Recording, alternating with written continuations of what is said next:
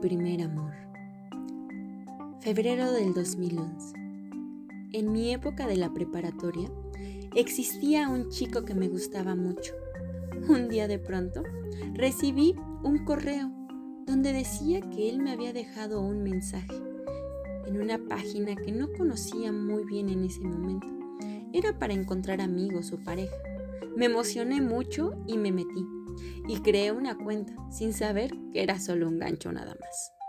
Pero ya había creado mi usuario y me dio curiosidad.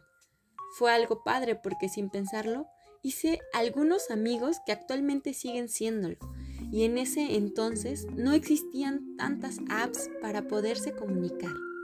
Lo más importante era el correo electrónico.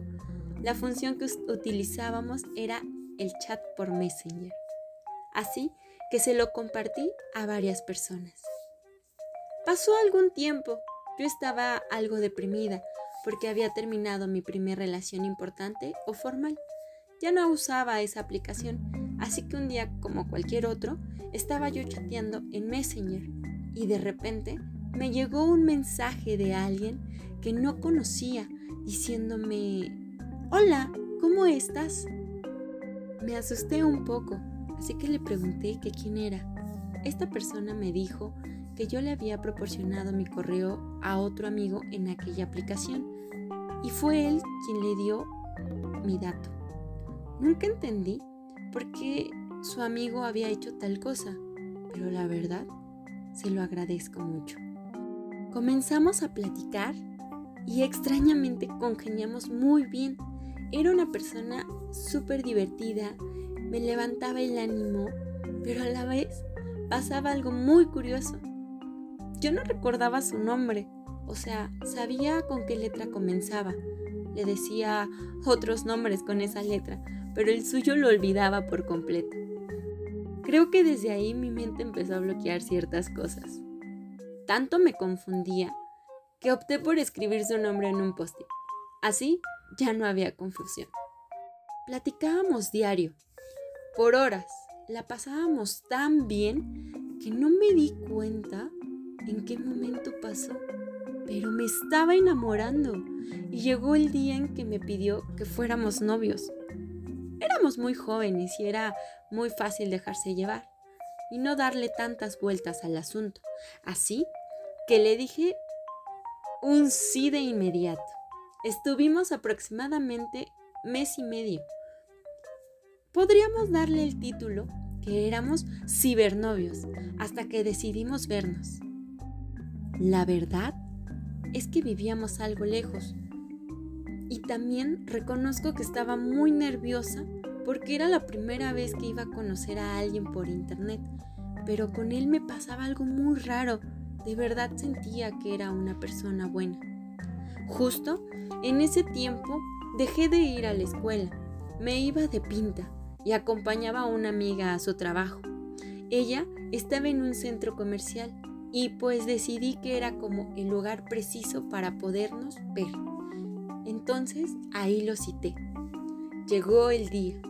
Mi amiga y yo estábamos muy nerviosas. Yo por la emoción de conocerlo y ella estaba un poco asustada de que no fuera la persona que decía ser o que me pasara algo malo. Para darle más tranquilidad a mi amiga, Llevé mi celular en una llamada en la cual ella me escuchaba. Para cualquier cosa yo le estuviera informando. Recuerdo que lo vi a lo lejos y sentí algo muy extraño, algo así como mariposas en el estómago. Lo saludé con la mano y cuando me acerqué más a él, me dio un beso. Claramente no lo esperaba y me seguía sintiendo muy nerviosa, pero emocionada. Para darle aún más tranquilidad a mi amiga, fuimos hasta su lugar de trabajo y se lo presenté. Después dimos un paseo por todo el centro comercial. El tiempo pasó muy rápido, pero fue un momento muy importante y maravilloso en mi vida. Todo iba bien para mí. Sin embargo, en mayo mis padres se enteraron que dejé de asistir a la escuela y me castigaron. No podía salir a ningún lado. Entonces decidí que era mejor terminar mi relación. Así fue justo como sucedió. Él no dijo nada. Podría decirse que quedamos como amigos. En agosto tuve un problema bastante grave. Una de las personas más importantes en mi vida estaba en el hospital y ahí permaneció un mes. Yo estaba muy afectada. Sorprendentemente, una de las pocas personas que siempre estuvieron pendientes de cómo estaba la situación fue él. Cuando mi persona importante iba a salir del hospital, yo ya estaba más tranquila. Entonces decidimos vernos y pasamos una tarde muy divertida y muy graciosa. Fue especial. Nos vimos como amigos, pero el momento fue tan mágico que decidimos regresar. Después de unos meses, a pesar de que todo estaba funcionando muy bien, me encontraba un poco asustada de mostrar mis sentimientos. No quería que me lastimaran. Entonces estaba un poco renuente a expresar lo que sentía, o si lo expresaba, pero minimizaba mis sentimientos. Es decir, yo sentía mucho amor, pero me engañaba diciéndome que no era así. Comencé a trabajar para poder vernos. Nuestra relación iba bien, lento pero seguro. Llegó el día que conocí a su mamá. Él me invitó a su casa a ver películas. A decir verdad, fue una sorpresa para mí. Siempre he sido una persona muy penosa, pero recibí un trato muy amable por parte de la señora. Se portó muy buena onda. Unos días después de aquel encuentro, se casaría una de sus tías y él me invitó a la fiesta. Así que me las ingenié para poder estar ahí a su lado y compartir ese momento tan lindo. En la boda conocí a todas sus tías, que fueron muy amables y muy lindas conmigo. Me sentía inmensamente feliz. No estuvimos tanto tiempo en la fiesta, así que nos regresamos a su casa. Su mamá nos había preparado a él el sillón y a mí la cama para que durmiéramos pero honestamente no teníamos nada de sueño. Estábamos muy emocionados, era la primera vez que pasábamos tanto tiempo juntos. Además de que no estaba acostumbrada a dormir en una casa ajena y me daba miedo. Pasamos toda la noche platicando. No nos dimos cuenta en qué momento amaneció, así que no dormimos nada. Fue el momento en el cual acepté que lo amaba y que quería pasar mucho tiempo con él. Meses después hubo un problema muy fuerte en mi casa. Mis padres me prohibieron verlo. Yo no podía aguantar esta situación, así que tomé una decisión muy importante en mi vida, irme de mi casa. Sabía que no era conveniente ir a casa de alguna de mis amigas, porque el primer lugar donde me buscarían era ahí, y no las quería meter en problemas. La situación era muy difícil y él me apoyó.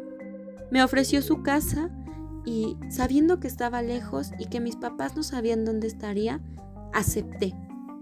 Les dejé una nota a mis papás avisando que me iba y que no estaba con mis amigas. Llegando a su casa, su mamá ya sabía que iba para allá, así que me recibió con los brazos abiertos.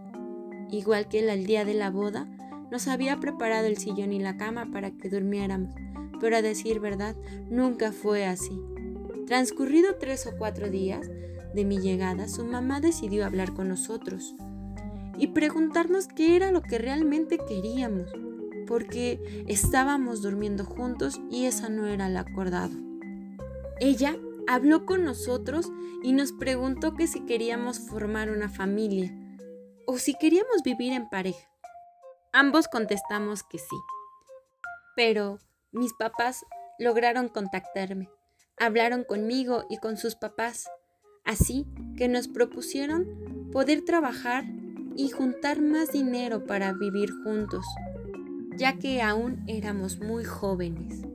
Realmente me costó mucho tomar una decisión, ya que no queríamos separarnos, pero sí tenían razón nuestros padres. Lamentablemente, al separarnos, surgieron muchas inseguridades, porque ya no nos veíamos tanto como antes. Pero como muchas historias del primer gran amor, todo terminó. Lo intentamos un par de veces, pero ya no funcionó. Pero no todo es malo. Si algo me dejó esta bella historia es que el amor llega cuando menos lo esperas, que llega con un torbellino y revuelve tu vida, que te hace cometer locuras que jamás creíste posibles, locuras de amor de las que no te vas a arrepentir, que hay que arriesgar sin importar si sabemos cuál será el resultado o no. Y también que hay que disfrutar cada momento porque no sabemos si será el último o si será algo para toda la vida.